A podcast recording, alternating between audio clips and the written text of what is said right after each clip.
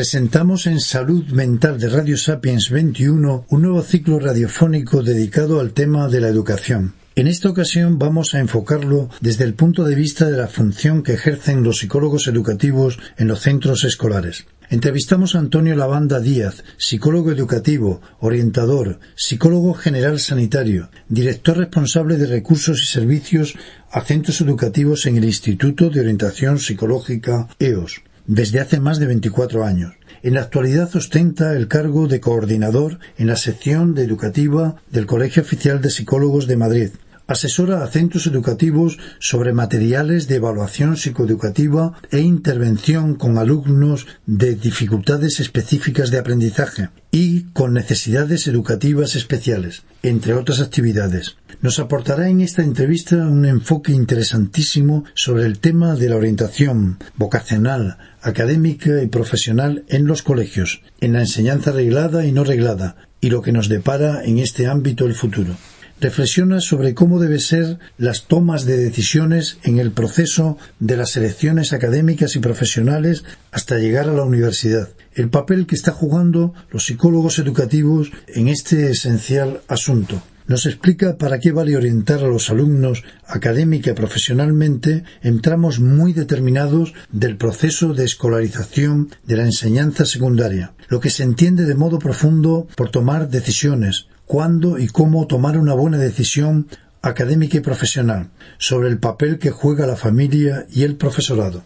Nos responde a cómo está organizada la Universidad Española con relación a la oferta que se ofrece al alumnado que termina la enseñanza media o la formación profesional, o cómo se organiza actualmente el sistema educativo español, cuáles son sus ejes principales y cuáles son las oportunidades que tienen los alumnos de seguir caminos e itinerarios diferentes. Define la situación actual de las pruebas de acceso a la universidad, sobre el alumnado y sus capacidades, motivaciones, actitudes más adecuadas y cómo deben ser las metas para que el alumno se enfoque hacia unos determinados estudios, el perfil ideal de un alumno con relación a cada tipo de estudios académicos y profesionales o cuál es el mejor procedimiento de orientación vocacional para orientar a un alumno hacia lo académico o hacia el mundo del trabajo o las familias, qué importancia tienen en estos procesos y cómo trabajan con ellos los psicólogos educativos. Esto y otros asuntos irán apareciendo a lo largo de esta fabulosa entrevista, definitiva para entender qué se juegan nuestros chicos y chicas realmente con sus tomas de decisiones en este campo. En este programa de radio colabora el Colegio Oficial de Psicólogos de Madrid y la sección de educativa del COP-M. Se emite en Radio Sapiens 21 en el programa de José Francisco González Ramírez Salud Mental, el domingo día 19 de marzo de 2017. Antonio Lavanda, psicólogo educativo, pero también psicólogo general sanitario. También, también. Eh, con una amplia experiencia principalmente en educativa, ¿no? correcto. Entonces, director eh, de la sección de educativa de, EOS y responsable vocal en el COP. Exactamente, es coordinador, coordinador de la sección de psicología educativa del Colegio Oficial de Psicólogos de Madrid. Es un título muy largo, pero es así exactamente. Felicitaros al equipo porque estáis haciendo una gran labor en el Colegio de Psicólogos y yo soy pues testigo de ello. De hace muchísimos años, Antonio, que además tú has preparado muchísimos folletos informativos y síntesis sobre el tema del sistema educativo español y tal, y muy dirigido a los colegios, pero no solamente de la Comunidad de Madrid, sino que has hecho participar a muchos departamentos de orientación en muchos colegios en toda España para colaborar de alguna manera con el tema de la orientación vocacional, profesional y académica de lo de la que los psicólogos educativos ahí tenemos mucho que decir. Eh, a mí me gustaría que nos empezásemos a tratar esta temática definiendo un poquito a nuestros oyentes qué significa eso de elección académica, profesional, vocacional, qué, es este proceso y qué importancia tienen los psicólogos educativos en ello. Muy bien, gracias José Francisco por, por tu presentación y un placer estar con, contigo y con, y con todos los que nos van a escuchar. Muy bien. Eh, efectivamente, eh, es uno de los puntos quizá de mayor interés eh, en el proceso de orientación, porque es el momento donde un alumno en un determinado curso, aquí en España fundamentalmente se centra en cuarto de secundaria y en segundo de bachillerato, eh, eh, bueno, pues digamos la, la decisión de qué itinerario tengo que continuar eh, lo que pasa que eh, a mí me gustaría aclarar que no es exactamente un momento o un curso donde yo tengo que decidir. Es un proceso. Estás hablando del concepto de toma de decisiones, o sea, del el proceso. el proceso de la importancia que es esa. Entonces no es una aquí y una hora. hombre, como tengo que tomar una decisión, pues ahora me pongo a pensar y decido el qué. Eh, yo creo que eso no, no es correcto. Eh, la orientación debe partir de cursos anteriores e incluso desde primero de la ESO cada curso pues evidentemente con unos objetivos. No es, no es lo mismo el objetivo ya más definitivo de cuarto o de segundo bachillerato que puede ser en primero de la ESO. Pero hay que empezar a trabajar esos conceptos porque en definitiva es un proceso de madurez vocacional. Por lo tanto, eh, para obtener ese tipo de madurez, como la madurez personal, requiere un tiempo, no es ahora soy adolescente y ya ahora soy maduro. Es decir, eh, sí tengo idea, no, es un proceso de maduración. De maduración. ¿Y en qué momento ves tu clave eh, que se pudiera introducir y cómo? ¿Y qué agentes deberían intervenir en este aspecto educativo, en, en un proceso, porque estamos hablando ahí de funciones importantes de la psicología educativa, asesorando quizás a profesores, en las tutorías. Yo, yo creo que en ese proceso de orientación pueden eh, intervenir distintos agentes. El tutor tiene un conocimiento del alumno, puede ir indicándole y orientándole también eh, qué aspectos, pues eh, por su estilo de aprendizaje, por su nivel de conocimientos, por su proceso de enseñanza-aprendizaje, pues le pueden ir mejor.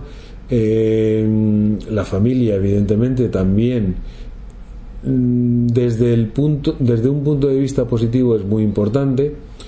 ¿Por qué diferencio eso? Porque la familia también puede tener algún elemento negativo en cuanto que eh, influya eh, de una manera, pues, parcial o, perversa, por así decir, en que eh, lo mejor para ti es, es...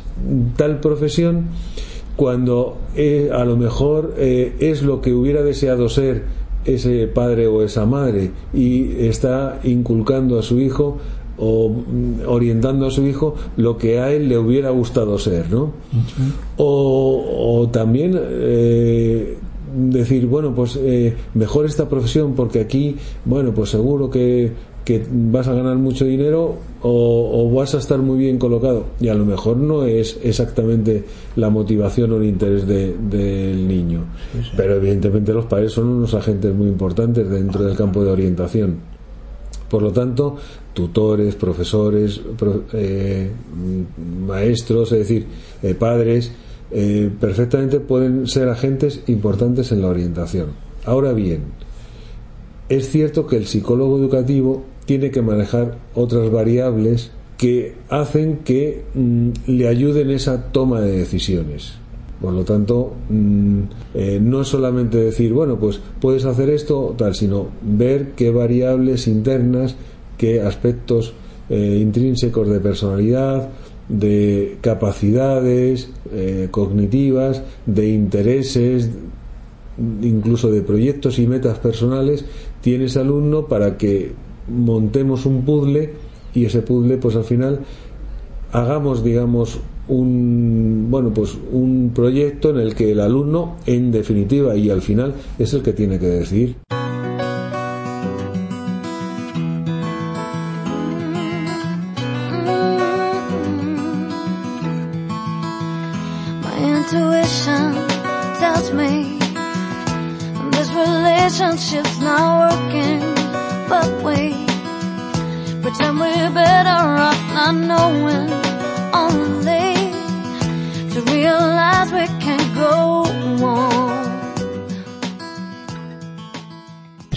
Expresaba antes, bueno, desde hace tiempo que yo sepa, en lo que se llama el Consejo Orientador, ¿no? que se reflejaban informes y todo esto. Es correcto. Eh, el Consejo Orientador se sigue haciendo en cuarto de secundaria, ¿vale? porque en bachillerato, eh, que a mí me parece una etapa también clave, parece que las autoridades académicas y de las consejerías de educación pues no lo consideran tan importante ese proceso por parte de vamos a llamar del orientador y yo pues tomo parte por el psicólogo educativo. Pero en principio no asumen que, que ahí el psicólogo el orientador esté haciendo esa, esa labor. Hablan más bien del tutor lo cual me parece algo que eh, es una cierta aberración. A, entonces, Antonio, lo que tú estás hablando, ¿y cuál valor y qué valor diferencial tendría ahí el psicólogo educativo en su función, en el empleo de herramientas, etcétera, que pueda, pues que podamos eh, ver aquí claramente el valor que tiene esa, esa función del psicólogo, del psicólogo educativo? En contraste con esa especie de indiferencia ¿no? por parte de las autoridades. Como, decía, eh, es muy importante eso que estábamos hablando de objetivar todas esas cosas que son subjetivas a veces.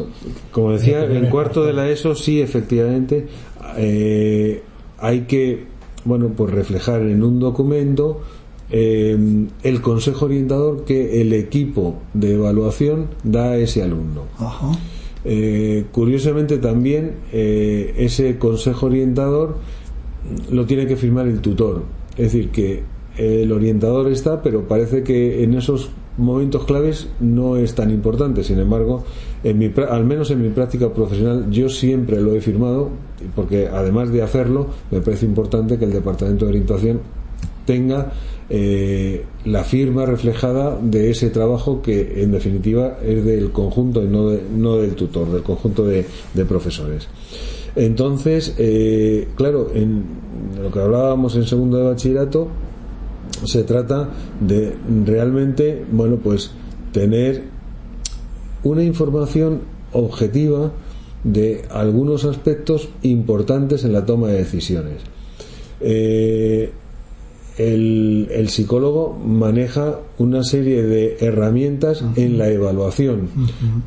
Test, cuestionarios, observación, eh, entrevista individual, todas esas herramientas son eh, de manejo importante y que muchas veces un tutor eh, ni las conoce ni las debe manejar. Por lo tanto, claro que el tutor tiene una visión muy interesante del alumno, pero es una visión subjetiva en cuanto que es, llamémosle más que subjetiva parcial, me gusta más la palabra parcial, en cuanto que es el punto de vista de él en cuanto su asignatura, en cuanto el rendimiento probablemente de esa asignatura y poco más. Mientras que a través de otro tipo de herramientas, pues tienes al menos un abanico y unas y una mayor digamos apertura a un, un mejor conocimiento más objetivo eh, del alumno y poderle transmitir al alumno poderle aconsejar y orientar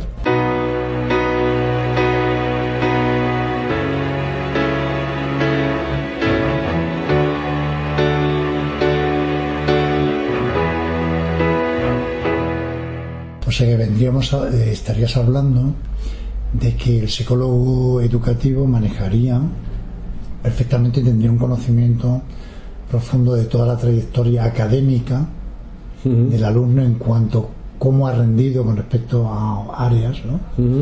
Tendría por otro lado una información de capacidades, ¿no? Que también puede objetivar y es un especialista en eso. Tendría también un conocimiento de personalidad, de actitudes, de motivación, de vocación, ¿no? Y todo ese conjunto de cosas, entiendo yo por lo que estás hablando, es lo que maneja de una manera bastante objetiva el psicólogo educativo. Sin embargo, no es una ciencia exacta, ¿no? Podríamos decir así. Quiero decir, nos podemos confundir a la hora de orientar hacia un tipo de bachillerato a un chico.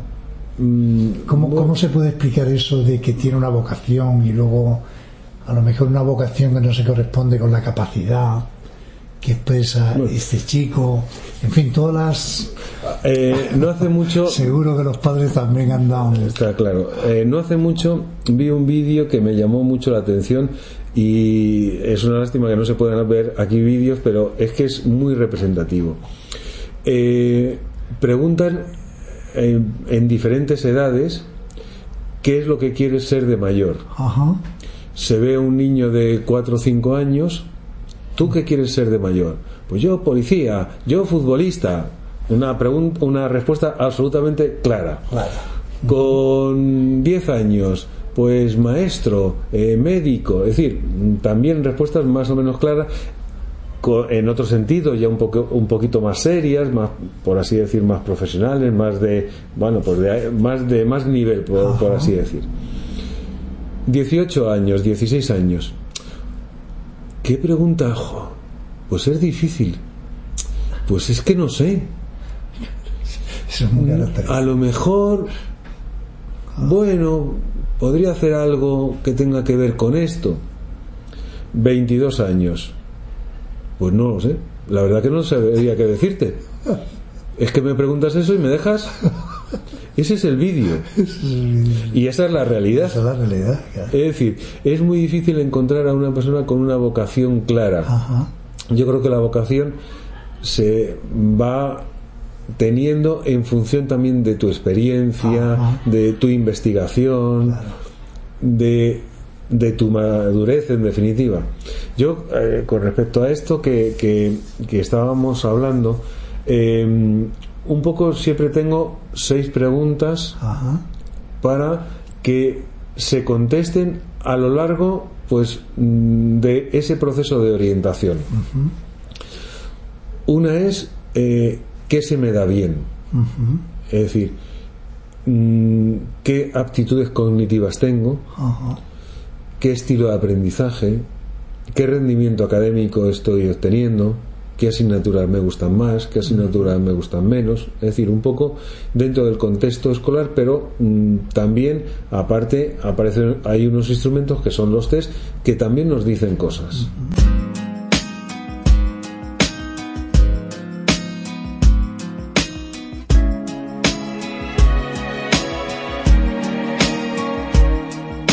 Otra de las preguntas que hay que resolver es ¿qué intereses tengo?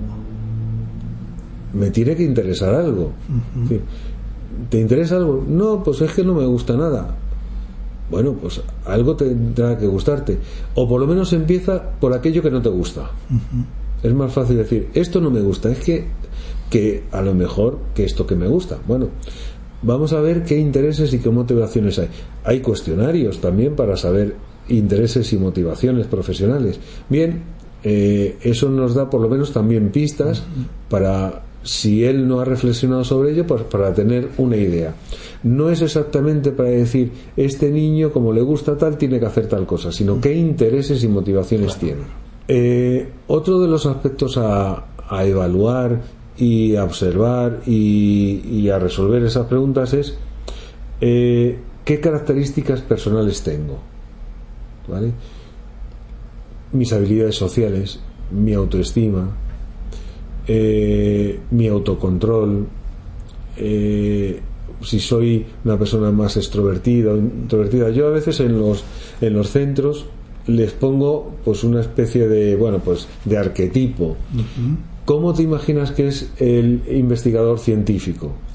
el, investigador científico nos imaginamos que puede ser una persona más bien introvertida, metódica, no nos lo imaginamos en una discoteca, es decir, tenemos un arquetipo, luego cada uno evidentemente pues bueno, tendrá su vida, pero tenemos, podemos tener esa idea. ¿Cómo nos imaginamos a alguien que se dedica a relaciones públicas? Bueno, pues es alguien muy distinto, evidentemente, que ese investigador científico. Por lo tanto, en función de mis características personales, también puedo tener pistas para tomar decisiones.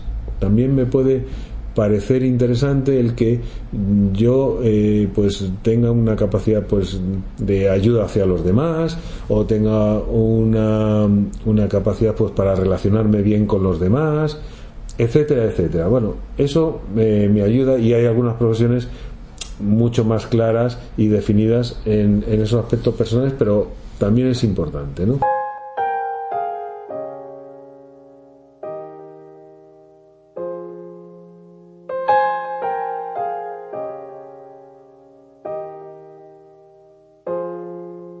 Otra de las preguntas que hay que resolver es qué me dice mi grupo de amigos, qué me dice mi clase, qué me dice mi colegio y qué me dice mi familia. Y también qué me, dice el mundo, digamos, la sociedad en cuanto, eh, digamos, mm, qué mm, estudios, qué profesiones pueden tener más acceso al mundo laboral. ¿vale? Aquí yo diría una cosa, que la universidad, más claramente, pero a lo mejor también algo más la, algo la formación profesional, mm, pero más claramente la universidad, eh, no es, eh, digamos, eh, no, no te va a dar un empleo te va a dar una preparación. El empleo será otra cosa, el trabajo será otra cosa. Lo ideal es que tú eh, encuentres un trabajo en función de los estudios que has hecho. Pero en la sociedad actual, ciertas profesiones, evidentemente, pues todavía eh, ciertas ingenierías, puede ser más fácil, pero hay otro tipo de carreras donde eh, el acceso al mundo laboral no te lo proporciona la universidad. La sociedad y la empresa es la que crea el mercado laboral, no la universidad. La universidad eh, te da conocimientos. Pero evidentemente la universidad o los ciclos formativos te da una formación que te va a permitir acceder pues a distintos puestos de trabajo en función de tu titulación. Es decir, a lo mejor si estás eh, en, una, en una tienda pues eh, vendiendo ropa, pero probablemente tengas mucha más capacidad de ascender, si es una tienda importante, pues a lo mejor puedes entrar en un departamento de recursos humanos o en un departamento eh, de, contabilidad en función de, tu, de tus estudios. Mientras que si no lo tienes, pues probablemente llegarás a un tope y no podrás. subir más. Por lo tanto, también no hay que vender que la universidad es que estudio y es que ahora no tengo trabajo. Ojo, es que es muy distinto, no vendamos eso. Sí, sí. el grupo de amigos es importante porque en función también de mi contexto hace que, hombre, eh, si mis amigos eh, todos están estudiando, bueno, parece que mm, el seguir estudiando es algo que lo veo normal, con lo cual eh, estoy en secundaria, hago bachillerato y decido o un grado superior o, una o unos estudios universitarios, pero bueno, parece que mi dinámica es seguir estudiando. Si por el contrario tengo amigos que, bueno, pues uno está trabajando, tiene un dinero, quizá mis objetivos sean otros, porque a esas edades la influencia de los grupos de pares es muy importante. Y lo mismo pasa con, con los profesores, con, con, con eh, el grupo de alumnos. Hay un entorno cercano. Claro, hay profesores que los tenemos como modelos y de repente no hemos descubierto esa profesión y nos abren los ojos y dice, ah, yo quiero ser este porque este profesor me motiva, me gusta lo que dice y realmente empiezo a tener interés por esa profesión. que es un conjunto de cosas.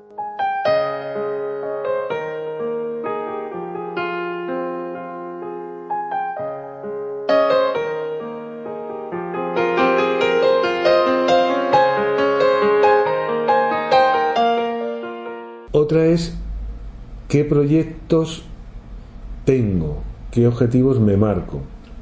Yo no puedo decir, eh, bueno, pues, pues ya veré lo que hago. Vamos a ver, tengo que intentar ver por dónde quiero luchar, por dónde quiero eh, trabajar para acceder a donde yo me gustaría estar. Otra cosa es que al final a lo mejor no lo pueda conseguir, pero tengo que marcarme unos objetivos y unas metas. Siempre digo que esos objetivos y esas metas no pueden ser eh, imaginarias o, imposibles de alcanzar. Porque si yo me marco una meta imposible de alcanzar, también aquí pongo siempre un ejemplo, que es el eh, medicina. La nota de corte en medicina es extremadamente alta. Eh, no todo el mundo puede llegar a esa nota simplemente porque es un dato objetivo de que es extremadamente alto. Si yo lo único que quiero ser es médico y tengo, bueno, pues una nota media que voy consiguiendo a lo largo de secundaria, bachillerato, de 5 o 5,5, quizá ese objetivo que me haya marcado, pues sea demasiado alto. Y tengo que buscar unas alternativas pues enfermería ya es un poquito más bajo, tampoco estoy diciendo pero hay ciclos formativos de grado superior que también son muy interesantes. Es decir, me puedo ir buscando otras alternativas porque si me marco un objetivo imposible de alcanzar, pues o abandono o, abandono o me deprimo. Y, y, lo último, que es algo ya un poquito más abstracto, son qué valores tengo, qué valores me están inculcando desde mi familia para eh, buscar un trabajo. También un ejemplo muy sencillo, no es lo mismo, y debe haber de todo, un médico que termina medicina y se va eh, pues a las misiones a hacer pues una ayuda humanitaria que un médico pues que termina en una en una clínica privada y hace pues eh, yo que sé cirugía plástica. Evidentemente tiene que haber de todo pero quizá los valores sean distintos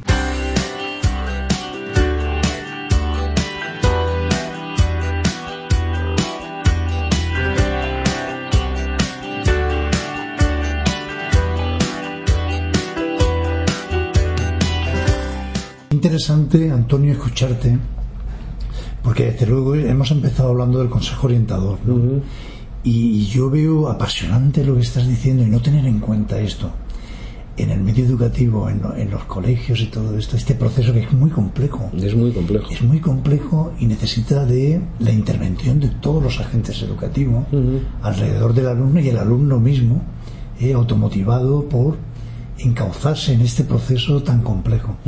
Y me parece que has estado con estas cinco cuestiones en sí, ¿no? Cinco cuestiones. Eh, seis. Seis cuestiones. Ha sido un planteamiento eh, extraordinario y yo creo que los padres aquí, o los escuchantes que no, nos oigan, van a quedar impresionados de lo interesante que es este planteamiento. El psicólogo educativo está ahí. Esto es lo que, lo que propone. Te quería preguntar, y nos vamos a meter un poquitín así, en aspectos académicos y todo esto. Uno ve que no hace falta llegar a cuarto de la ESO para ver que un niño eh, está ya desmotivado por sí mismo y lo que quiere es en segundo de la ESO, siendo plenamente adolescente, irse al mundo laboral a trabajar.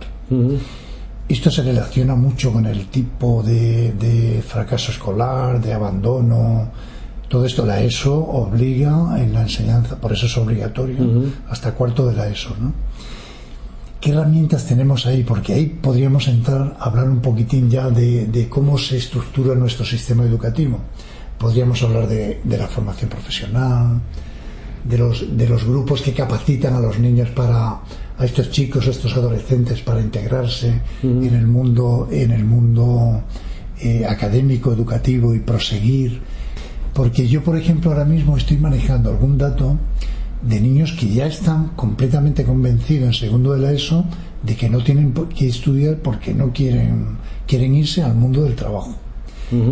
y los padres a veces tienen un problema ahí, porque estos chicos realmente quedan casi en el limbo, no tienen motivación suficiente como para hacer esfuerzos, etcétera, etcétera.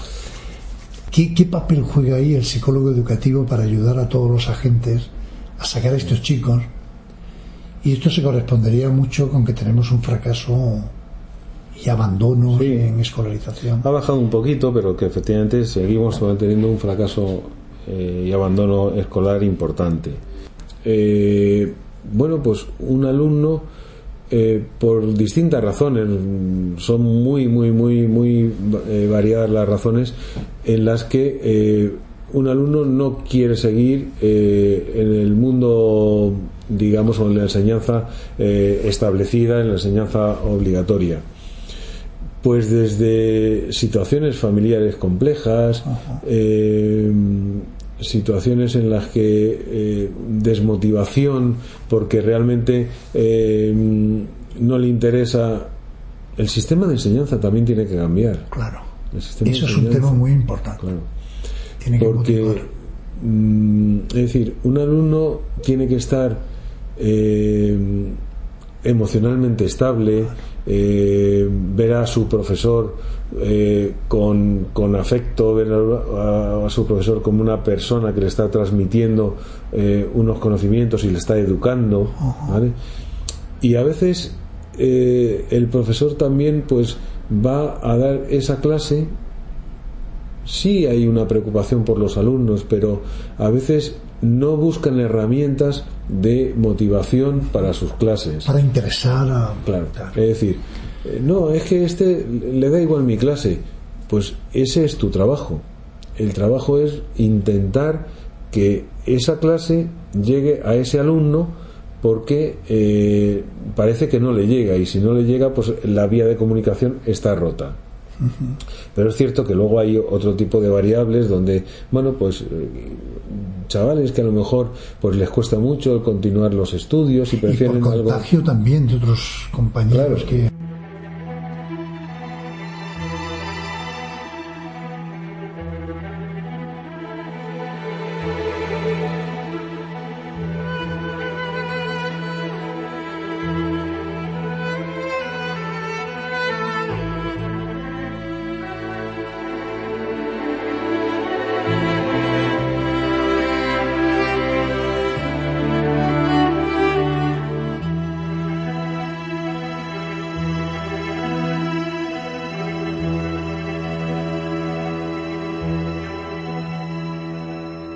formación profesional básica, que sería aquello que, digamos, eh, esos módulos o, esa, o esa etapa donde, bueno, pues un alumno eh, ya no quiere, no, no quiere, no puede, en fin, deja la enseñanza secundaria y se le ofrece la formación profesional básica como continuación de, de estudios y donde ya aparece, bueno, pues algo mucho más práctico, estamos hablando de formación profesional pero me da la sensación que seguimos con la idea de que como no puede estudiar, como no quiere estudiar, pues entonces que vaya a formación profesional. Y volvemos otra vez a la aberración. Es decir, la formación profesional tiene que ser una alternativa, pero no la, la alternativa pobre, una alternativa real. De tal forma que un alumno tenga que tener pues bueno, pues eh, distintas vías mm, donde puede encontrar él su motivación, eh, tener, bueno, pues su felicidad y estar realmente contento con lo que hace. No porque se me da bien mal esto, pues voy aquí. Como es más fácil, pero la formación profesional básica es algo mucho más elemental, ¿vale? Y sí es cierto que bueno puede dirigido más a preparar al alumno para pueden ir trabajo pueden conseguir el graduado en, secundaria ¿no? lo ideal lo ideal es que bueno pues eh, desde la etapa de la enseñanza secundaria obligatoria bueno pues mm, pueda terminar los estudios con ayudas con, con más aulas de, de refuerzo de apoyo con, con, profesores donde puedan estar eh, más tiempo y con menos alumnado que le permita pues mm, bueno pues eh, conocer y, y establecer sus, sus, conocimientos perfectamente entonces eh, a mí no me gusta que esa formación profesional al final sea la, la hermanita pobre ¿no? entonces una vez que, que yo termino mi secundaria sí puedo tomar una decisión de decir bueno pues voy a hacer a a formación profesional. Me, da igual lo que el itinerario que cojan. A mí me parece lo más importante es que el objetivo sea un tanto exigente. Es decir, que si yo voy a ciclo formativo de grado medio, que intente ir al, grado superior. al grado superior se accede por bachillerato y también a través de la formación profesional. Exacto, de, grado medio. Claro, con lo cual, es decir, te tienes que plantear unos objetivos un poquito más exigentes, ¿vale? Para que luego a lo mejor, bueno, pues eh, no lo puedes conseguir, pero no con la idea de decir, bueno, me quedo aquí y ya está, ¿vale? Entonces, a mí eso es que me, me parece importante, decir, bueno, pues voy a intentar. Luego a veces la realidad es, aunque lo hayas intentado, pues te cuesta, eh, has repetido algún curso, dices, bueno, pues ya veo que, que no. Pero también tengo la experiencia de que chicos que en el antiguo PCPI entraron, eh, esos chicos yo les he visto llegar a la universidad. Es decir, que es que no es que son los torpes, es que por circunstancias pues estaban ahí, han, han ido a grado medio, han ido a grado superior y de grado superior han podido hacer a la universidad eso realmente eh, es de gran satisfacción que un chico que ha entrado en, una, en algo que, realmente parecía que, ya de ahí no podía salir que llegue a la universidad me parece vamos de un extraordinario. entonces tú lo que estás hablando al calificar esa formación profesional como la hermana pobre eh, eso claro socialmente tiene una repercusión que los padres no quieren que sus hijos generalmente hagan este tipo de estudios. Es correcto. Lo cual un psicólogo educativo está por la labor de defender de alguna manera este tipo de educación que tiene sus peculiaridades y su calado profundo y preparar al alumno de una determinada manera puesto que tiene unos objetivos. Y es una educación, yo lo sé que en Alemania, por ejemplo, la mayoría de la gente lo que hace es formación profesional y a la universidad llega poquita gente.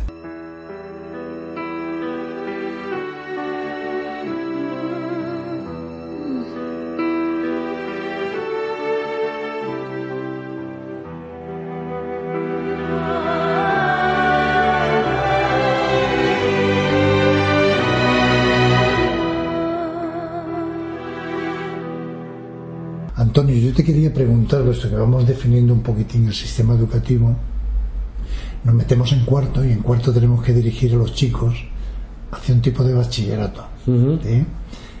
Por poner la línea del bachillerato, nos toca la formación profesional. Y bueno, esa idea tan antigua de los de lengua y de los de letras. Los que, los que valen para ciencias y los que no valen para. Eso sigue vigente todavía y qué repercusión tiene eso.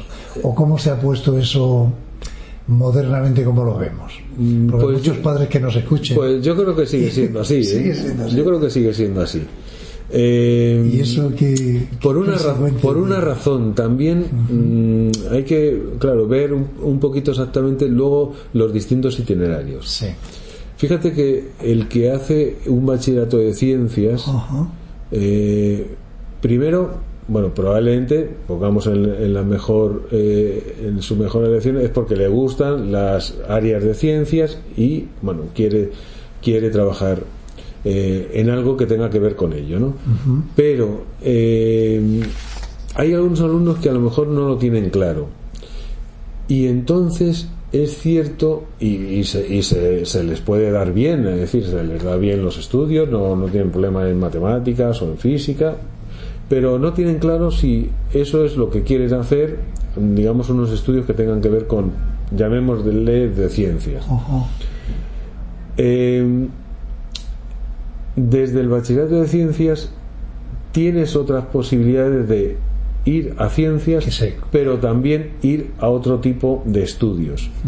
Mientras que en el bachillerato, pues de ciencias sociales y de humanidades sobre todo, eh, es mucho más complicado acceder a, unos estudios que tengan que ver con ciencias.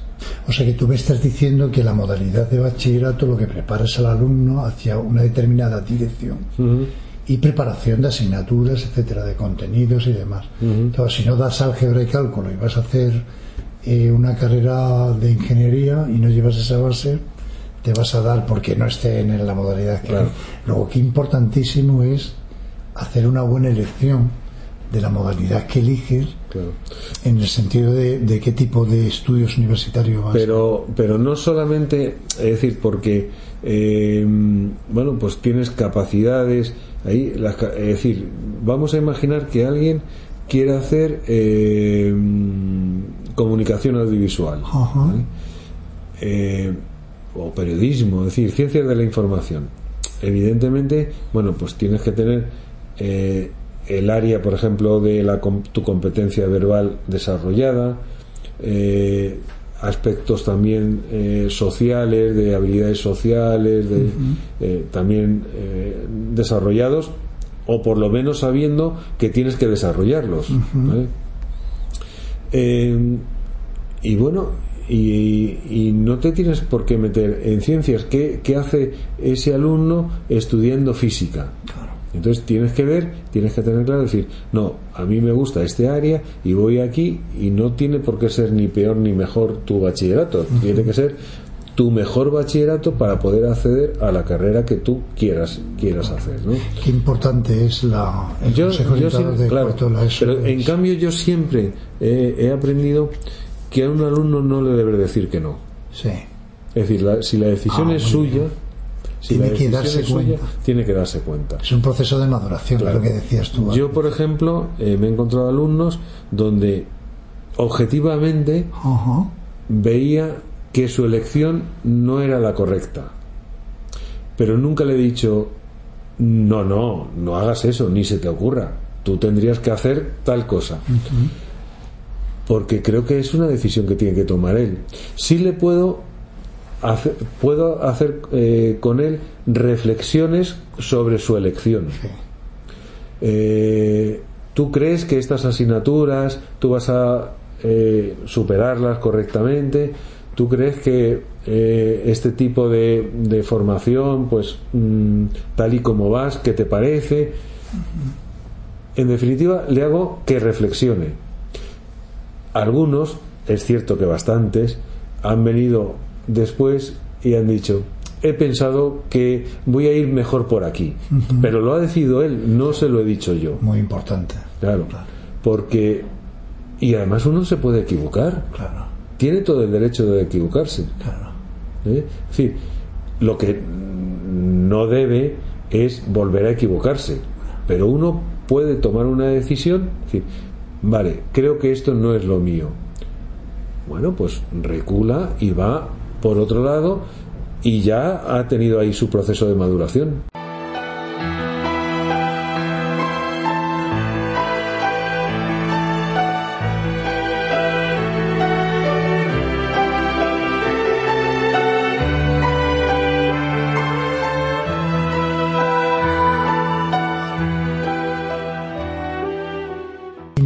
en lo que estás hablando, en la toma de decisiones, como hay jerarquía de decisiones importantes, unas que son determinantes y otras menos esenciales. ¿eh?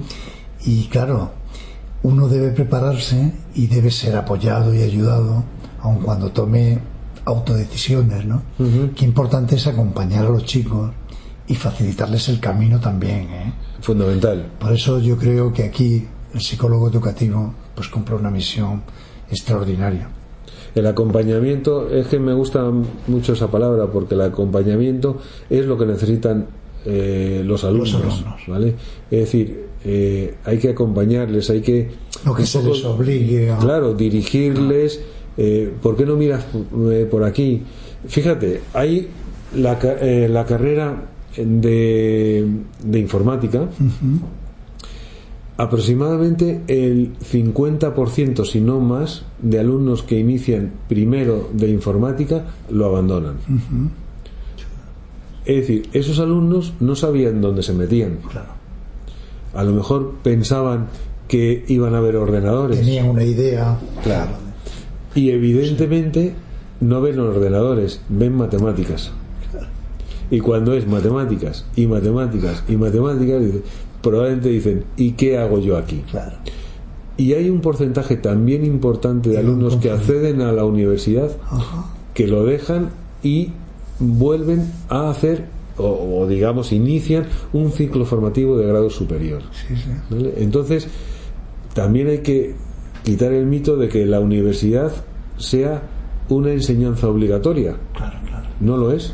Quizás nuestra cultura española. No lo es. Es decir, la universidad es una opción que yo puedo elegir y si la elijo, pues adelante y puedo estudiar cualquier carrera si la decisión ha sido reflexionada, ha sido madura, puede que eh, tenga mejor o peor acceso laboral, pero es mi decisión y es lo que quiero hacer. Luego ya veré. Pero elegir por elegir a unos estudios universitarios que no me motivan. Por lo menos perder tiempo. Entonces, no es una enseñanza obligatoria. Puedo tener otra alternativa, decir, oye, pues esto que con dos años pues accedo al mundo laboral, luego a lo mejor eh, puedo hacer a la universidad. Y está claro que una persona con 22, 23 años que accede a la universidad pensando que a lo mejor con 16 no tendría capacidades para sacar una carrera, si decide con 22, 23 años hacer una carrera, esa persona la saca. Porque ya no es una decisión inmadura. Inmadura, sino que está plenamente. Es una decisión reflexionada y decir, yo quiero hacer esto. Y ya no tengo edad para hacer, digamos, perder el tiempo, sino que yo quiero hacer esto porque a lo mejor en mi puesto de trabajo me va a permitir acceder a otros puestos de trabajo más interesantes. Y mi objetivo ahora es madurado y me interesa esto. Esa persona saca esa carrera cuando a lo mejor con 16 años. Eh, la orientación hubiera sido, no, no, imposible haber sacado una carrera. Es decir, que las personas maduran, eh, evolucionan y yo creo que evidentemente siempre hay que tener los pies en el suelo porque hay realidades que, que, nos dicen objetivas que bueno ahí mm, que va a ser imposible pero bueno pues son realidades mm, puntuales pero las personas cambian y maduran y, evolucionan y hacen cosas que a lo mejor eh, no creías y lo consiguen.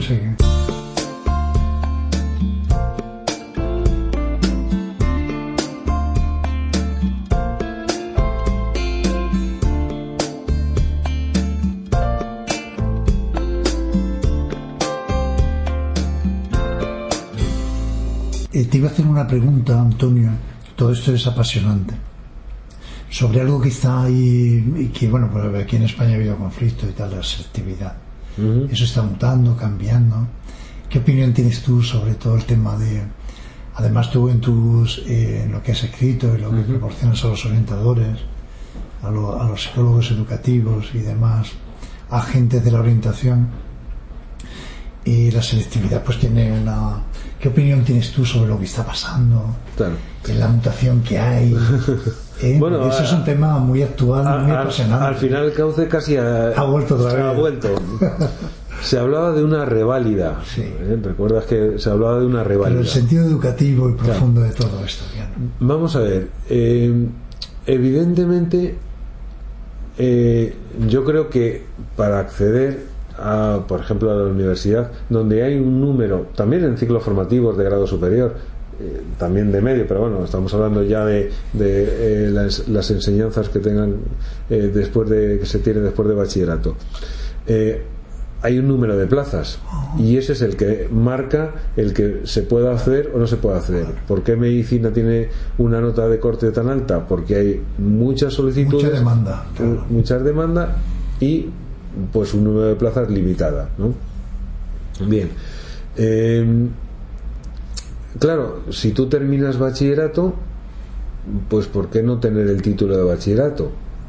Pero también es cierto que eh, hay que acceder a la universidad y hay que hacer algunos criterios de selección. Y yo sería partidario más de una evaluación por competencias si ya los conocimientos lo, lo, has hecho, es decir, ya, ya has aprobado bachillerato, ya te han dado conocimientos, pero ¿por qué no hacer una evaluación por competencias? Es decir, eh, si alguien quiere acceder a arquitectura, ¿qué competencias debe tener un arquitecto para que, bueno, pues realice su trabajo, mm, llegue pues a terminar su, su carrera y pueda realizar un trabajo correcto. Tiene que hay unas competencias, unas competencias, eh, por ejemplo, pues en el área espacial, una competencia en el área matemática, una competencia eh, en el campo de la estética, Pues a mí me parece más interesante evaluar eso que evaluar conocimientos. Conocimiento que está Igual, vale, bien. yo evalúo los conocimientos y valgo para, para hacer arquitectura.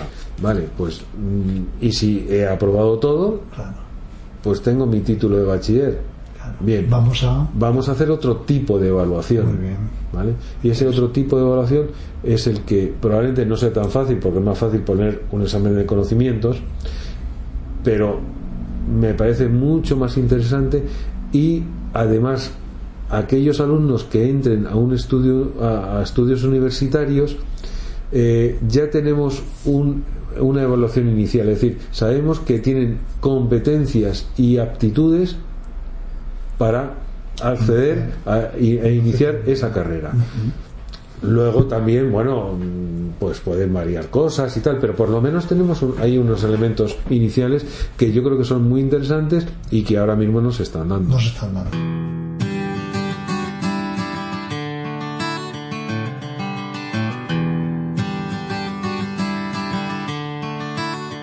Te iba a preguntar, Antonio, porque estamos metiéndonos ahora, nos vamos a meter un poquito en el tema de la organización de la universidad. Y vamos a hablar de grados y vamos a hablar de los máster y tal. ¿Tú no crees que acceden muchísimos alumnos a la Universidad Española que luego se quedan literalmente colgados? Hablemos, por ejemplo, de la psicología. Claro. Que el sistema sea ético y moral con nuestros jóvenes. Eso es fundamental. Eso es fundamental. Eh, aquí el, el título de grado, en casi todas las, las carreras, es el que es profesionalizante. ¿vale? Y el máster es un añadido. ¿vale? En el mundo sajón eso no ocurre así. Es el- la especialización el que, la que es profesionalizante. Eh, evidentemente, eh, eh, aquí hay un, un problema en el que en Europa se está hablando de títulos de grado de tres años y luego el acceso a máster. Aquí mm, prácticamente en todas son cuatro años. Esos cuatro años pues tienes unos conocimientos y luego accedes a un máster que te da una mayor especialización. Eh, hay muchos másteres que, eh, que admiten cualquier tipo de titulación. Es decir, yo quiero hacer un máster, eh, si es que lo hay, de, de publicidad, es un ejemplo, y podría valer cualquier titulación, en principio. ¿Cuáles son las, eh, los títulos de grado que eh, más restringentes, es decir, que, que, que menos cabida tienen en, eh, mudo, ¿no? En un momento. claro, eh, de otras titulaciones? Eh, los sanitarios. Por ejemplo, en medicina, tú no puedes hacer un máster si no tienes el, el grado de medicina. Psicología es un caso especial y es interesante hablar de ello, porque psicología también es un título de grado, no te obligan en la te- teóricamente a tener el, el máster, pero luego en la práctica eh, casi es obligatorio. Me explico. Si tú tienes el título de grado y quieres trabajar en un gabinete eh, haciendo, bueno, pues eh, refuerzo, apoyo, diagnóstico, aunque tenga que ver con eh, psicología educativa, necesitas el máster de psicología general sanitaria. Porque ese centro es sanitario y te obligan a tener ese máster. Eh, por lo tanto, ya tienes No ahí un campo importante. claro. Entonces, yo no hablaría de psicología de cuatro años y luego que haya un máster, sino que hablaría, si es tal y como estamos ahora, de cuatro más dos, obligatorio. Claro. Entonces, no engañaría a los alumnos diciendo, no, son cuatro años, no, son cuatro más dos. Claro. Tienen que pensar en seis años. Claro. Eh, en educativa, ¿qué es lo que ocurre? Pues también algo parecido. No necesitas el máster eh, de psicología general sanitaria. Si tú trabajas en un colegio o quieres hacer la oposición, el máster de psicología educativa no es profesionalizante. Fíjate la cantidad de psicólogos educativos que hay en los centros, ¿vale? Y si hace ese máster, no le permitirían trabajar en ese centro. Tiene que hacer el máster de profesor de educación secundaria, especialidad en orientación. Eh, en principio, ese máster, lo ideal, pero no siempre es así, depende de las facultades, porque claro, los máster, eh, bueno, pues hay que pagar un dinero y hay que llenar el máster. Y esa es la perversión de los másteres, es decir, como yo no tengo no tenga alumnos, cierro el máster. Entonces, a veces eh, meter psicólogos, pedagogos y psicopedagogos, que serían las tres profesiones que podrían cubrir la orientación, con muchos matices, y si quieres luego podemos hablar de ello, pero con muchos matices, pero vamos a, a decir que podrían ser esas tres profesiones, un maestro no puede acceder a orientación, aunque haga el máster de orientación. Sin embargo, en la realidad y en la práctica ocurre así. Pero digo un maestro como puedo decir alguien que, que haga hecho, haya hecho filosofía. O informática. Claro. Es más excepcional, pero bueno, también. En ese ejemplo ya a lo absurdo perfectamente entra. Lo que eso es una aberración. Con lo cual, claro, es que el, que ha hecho el, máster de profesorado de secundaria especial en orientación está más preparado que el que haya hecho un grado en psicología y un máster de psicología educativa? Pues yo creo que no.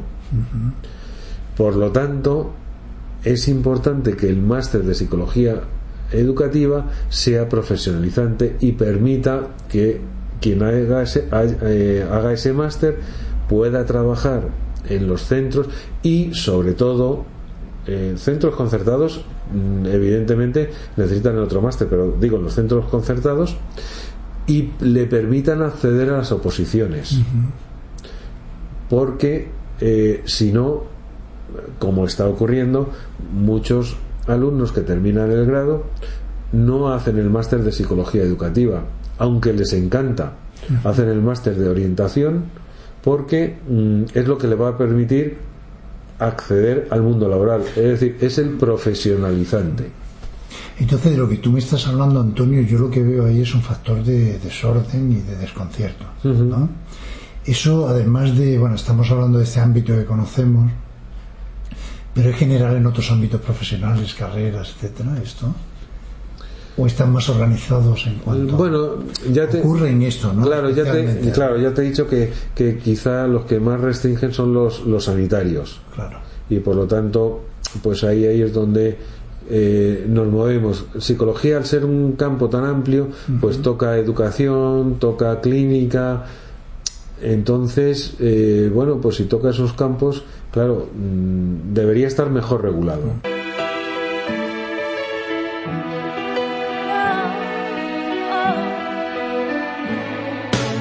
Antonio, hemos hablado de lo importante que es la toma de decisión y desde luego no es un tema sencillo ni, una palabra ni un consejo en un papel orientador. Hemos hablado de la formación profesional, hemos hablado de, bachillerato, de universidad. A mí me gustaría hablar también de la orientación educativa. Bueno, tenemos una enseñanza reglada y otra no reglada. La no reglada está fundamentalmente ya para adultos y es, el mundo de la empresa. También ahí hay orientación y hay... Entonces, ¿qué nos podrías decir de todos esos ámbitos que ya... Un orientador laboral, un orientador que tiene en común también, a ver qué... Sí. Hay eh, identificación o, mundo, o universos paralelos que no se Fíjate que hay el campo de la psicología educativa sí entra. Claro, claro. Claro. Por lo tanto, psicología educativa es más amplio que orientación. Claro porque entra en la enseñanza formal y en la no formal. Y en la no formal. ¿Vale? Mientras que el orientador entra exclusivamente en el orientador educativo, el orientador que estamos antes hablando, entra en la enseñanza formal. Claro. Por lo tanto, bueno, también hay que ver y hay que dar campo eh, y posibilidades a que ese máster de psicología educativa pues realmente sea profesionalizante porque tiene mucho campo y que a veces no está nada cubierto. Eh, pues a veces eh, el orientador laboral, el orientador, bueno, pues puede ser un tutor y pues a veces ese ese psicólogo educativo pues no está dentro de ese campo. De hecho, eh, los ciclos formativos de grado medio sí está cubierta la orientación y los ciclos formativos de grado superior no está cubierta la orientación. Antes sí estaba, pero eh, decidieron que no era un... La orientación universitaria también es, quiero decir, no solo en formación profesional. También hay orientación universitaria, pero que, que, digamos que son, eh, bueno, pues más accesos, sí, más accesos, es decir, no está tan regulada, pero evidentemente la, la orientación a nivel universitario, eh, el acompañamiento que, que, hay, que muchos alumnos necesitan en primero, mm, porque a veces es un corte y un cambio importante. Yo estoy en un centro, puede ser un centro concertado, privado o un instituto, acceder a la universidad pues requiere un conocimiento de algunas pautas que, bueno pues que, todavía no, las tengo eh, qué puedo hacer esto qué puedo hacer eh, también eh, en Europa. Es decir la movilidad es muy importante.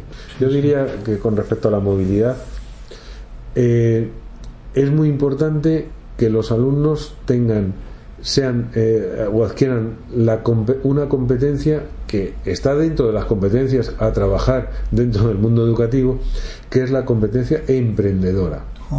el emprendimiento. El emprendimiento. Que es un tema claro, que no es montar una empresa. Claro.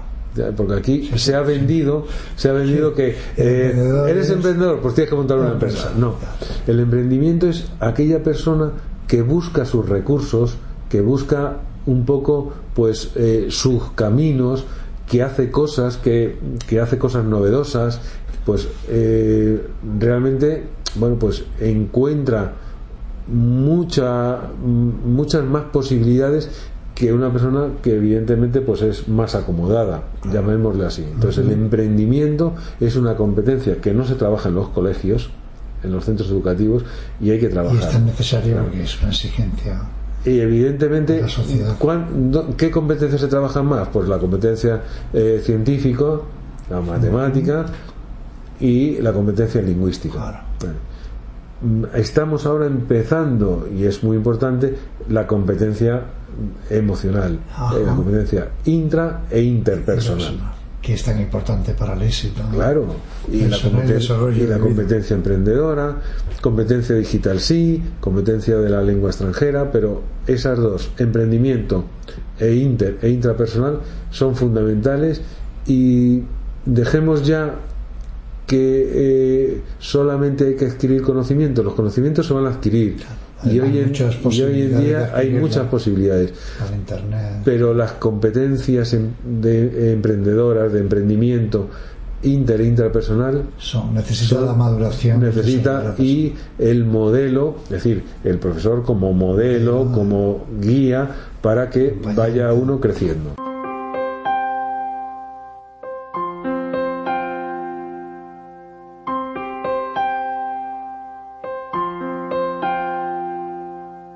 Yo te quería hacer una pregunta. Y bueno, ya nos quedan, bueno, creo que es muy interesante lo que nos estás diciendo, apasionante, sobre el tema de lo, de, porque estamos ya asistiendo a través de los, del ciberespacio y todo esto, de Internet, a las evaluaciones y todo esto, y la autoevaluación de las personas a través de y también el alumno puede tomar iniciativa, es decir, pasa un cuestionario a través de Internet y ahí adquiere información y tal. No necesito ir a veces a un profesional. De eso, eso yo creo que está funcionando, también se hace y se pone como herramientas para los alumnos, ¿no? Bueno, eh, vamos a ver. Hay universidades que tienen desarrollo. Sí. Y desarrollos como EOS, ¿no? Que... A, mí, a mí me gustaría aclarar que a ver. todos los instrumentos puedan ser eh, de aplicación en papel o de aplicación online, etcétera, tengan un basamento teórico. Mm. Es decir, que realmente haya por detrás realmente estudios y eh, Estadística estadísticos de tal forma que realmente eso no sea un cuestionario que te venga en una revista de estas del corazón Sí. sino que tenga realmente bueno pues un conocimiento teórico técnico y realmente eh, científico. ¿vale? entonces eh, mm, me viene a la mente eh, dos programas hay un programa que se llama Orión. ¿vale? que es un programa que lo hace la Universidad Pontificia de Comillas lleva ya bastantes años trabajando y eh, es un programa de orientación vocacional en el que eh, tú vas haciendo una serie de protocolos y vas obteniendo información te van dando feedback y eh, al final pues eh, tienes que tomar pues unas decisiones en función de, de, bueno, pues de tu acompañamiento en este caso un tanto virtual ¿no? Como lleva bastante tiempo, pues yo creo que, que hay que mencionarlo y, y son muchos los colegios que están eh, dentro, dentro del programa Orión.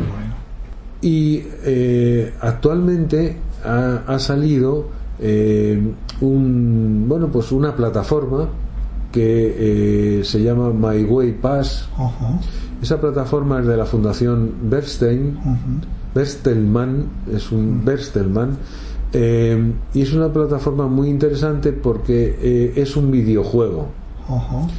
Eh, ese videojuego, o, o digamos la estructura es como un videojuego. En ese videojuego aparecen, qué curioso, esas seis preguntas de las que yo hablaba, Hablaste. ¿vale? Y eh, lo hacen de forma pues muy lúdica. ¿vale? Eh, es una nave espacial que, eh, bueno, pues eh, vas mm, yendo a distintos planetas y eh, vas digamos metiendo en tu mochila Ah. todo aquel conocimiento y todas aquellas situaciones que luego te van a permitir tener eh, digamos mayor madurez para tomar una decisión ¿vale? es cierto que es una plataforma muy interesante que eh, nos sobre todo que, que atractiva para, para los alumnos porque ellos están dentro de ese mundo que es un mundo lógicamente pues interactivo es un mundo eh, eh, de internet es un mundo audiovisual y por lo tanto yo creo que, que ese tipo de iniciativas son, son muy interesantes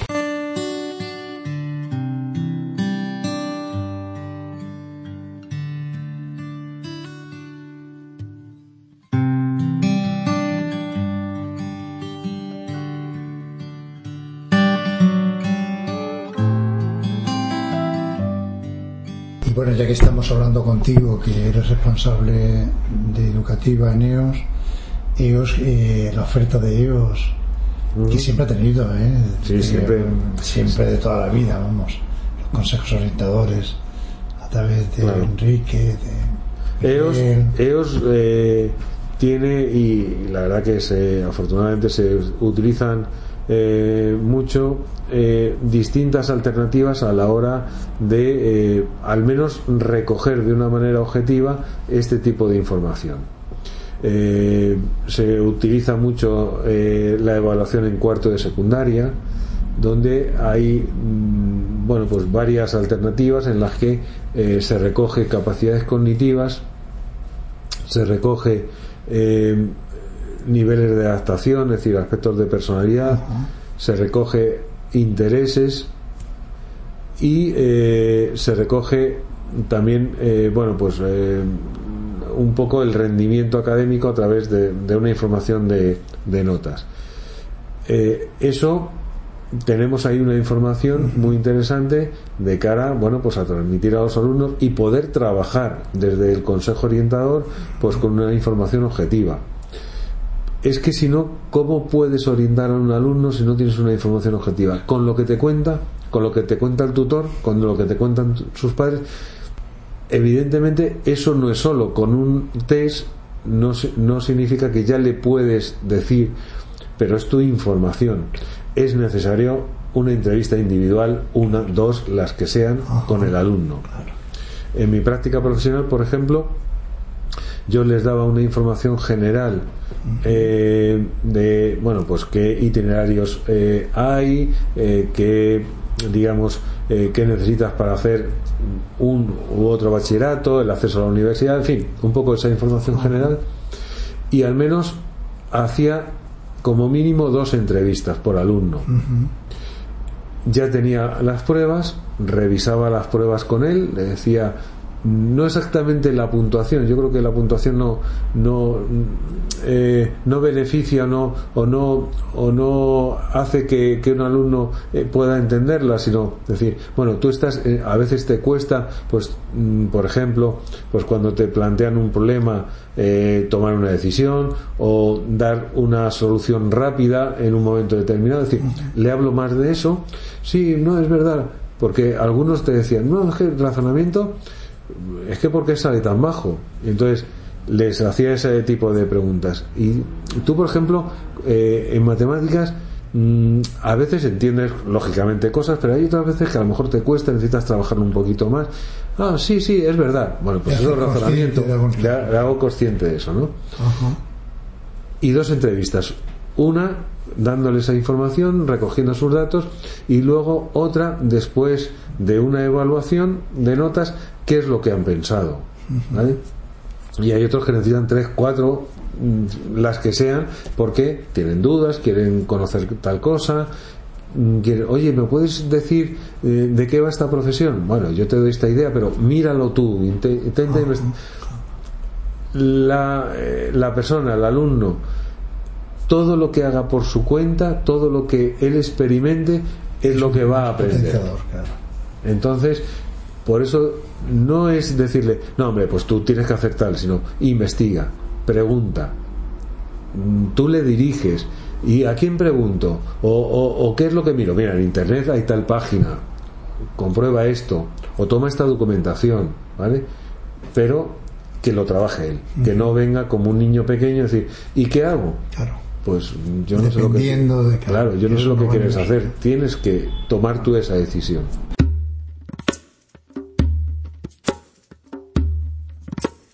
Antonio, entendemos todo lo que nos has explicado y a mí me parece apasionante. Me parece apasionante y necesario defenderlo y necesario ponerlo en valor porque lo tiene. ¿eh? Cualquiera que nos escuche lo observará así. Ya para ir terminando, me gustaría que, bueno, si hay algún tema, porque hemos estado hablando, que tú veas importante, que no hemos hablado, que lo expreses y nos expliques también el camino de futuro y en relación con nosotros los psicólogos educativos, qué podemos esperar y cómo lo ves tú que... Pero sí que me gustaría volver a insistir la importancia del acompañamiento en orientación vocacional. Es decir, yo creo que no se trabaja suficientemente eh, la orientación vocacional en los centros. Hay muchos alumnos que van a unos estudios universitarios sin saber bien de qué van esos estudios universitarios y sobre todo sin saber bien por qué están allí, ese acompañamiento, esa toma de decisiones me parece fundamental para que un alumno realmente mm, vaya allí por un convencimiento, por una reflexión importante y eh, haya visto que eso es lo que quiere hacer sin ese acompañamiento, sin esa puesta en práctica de, eh, bueno, pues eh, ponerle, bueno, pues todos los aspectos de lo que hemos hablado, que él conozca, que él experimente, que él vea. Yo creo que, que, que así no, no, no hacemos nada. Entonces, Em, esos actos, por ejemplo, bueno, pues vamos a hacer un acto eh, donde viene uno y nos cuenta.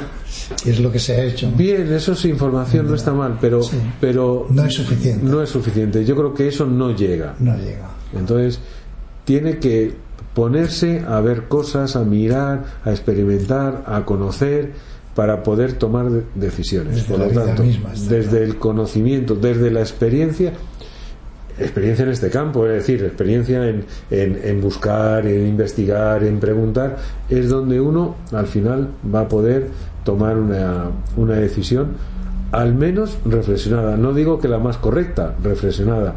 Si luego él piensa hacer otra cosa porque cree que eso no es lo que mejor le conviene, está en su perfecto derecho de tomar otra decisión eh, porque así lo ha decidido.